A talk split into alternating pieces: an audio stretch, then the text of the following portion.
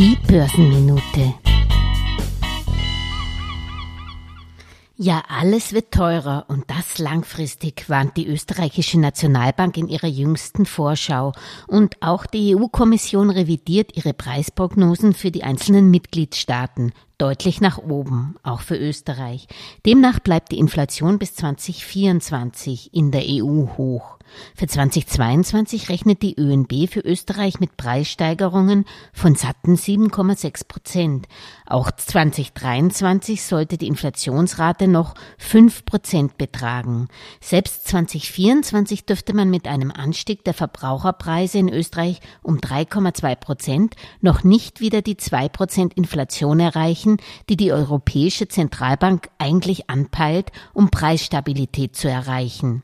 EU-weit rechnet die EU-Kommission jetzt mit 8,4 Prozent Inflation für 2022, die bis zum dritten Quartal 2023 auf bis zu drei Prozent zurückgehen könnte. Viele Analysten gehen allerdings davon aus, dass wir uns auf Inflationsraten von drei bis vier Prozent pro Jahr noch länger einstellen müssen.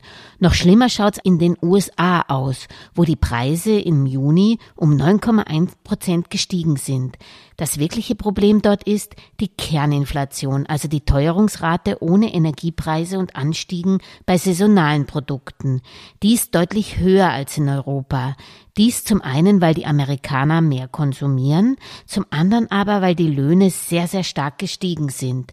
Das ist nicht weiters verwunderlich, denn in den USA kommt auf zwei offene Stelle nur ein Bewerber. Aber wie schütze ich mich jetzt langfristig am besten gegen Inflation? Auch wenn das die niedergeprügelten Börsen derzeit nicht vermuten lassen, mit realen Investitionen schütze ich mich am besten, zu denen neben Immobilien vor allem Aktien, also Unternehmensanteile zählen. Nur, die bekommt man natürlich nicht gratis, aber vor allem nicht ohne Verlustrisiko, weshalb eine Streuung auf Aktien von mehreren Unternehmen mit Fonds oder ETFs für Privatanleger essentiell ist. Bei Immobilien hat man natürlich immer das Klumpenrisiko und man kann sie auch nicht so schnell wieder zu Geld machen und sie sind immobil, wie ihr Name schon sagt. Es gibt zwar auch Immobilienfonds, aber da ist es meiner Meinung nach für den Laien oft nicht so leicht abzuschätzen, was man da wirklich in seinem Portfolio hat. Lange gebunden ist man übrigens auch bei klassischen Lebensversicherungen und nicht nur das. Damit hat man bei steigender Inflation echte Loser im Portfolio, da eine klassische Er- oder Ablebensversicherung zur Absicherung einer Kapitalgarantie natürlich hauptsächlich in festverzinslichen Anleihen investiert sein muss. Deren Verzinsung ist zu moderat, um die Inflation schlagen zu können. Ganz schlecht sind Rentenversicherungen, wo die Rente von vornherein festgelegt wird. Man kann hier zwar eine Inflationsindexierung vereinbaren, was aber nur zu höheren Auszahlungsbeträgen, nicht zu höheren Erträgen führt. Und was ist mit Gold, werdet ihr fragen?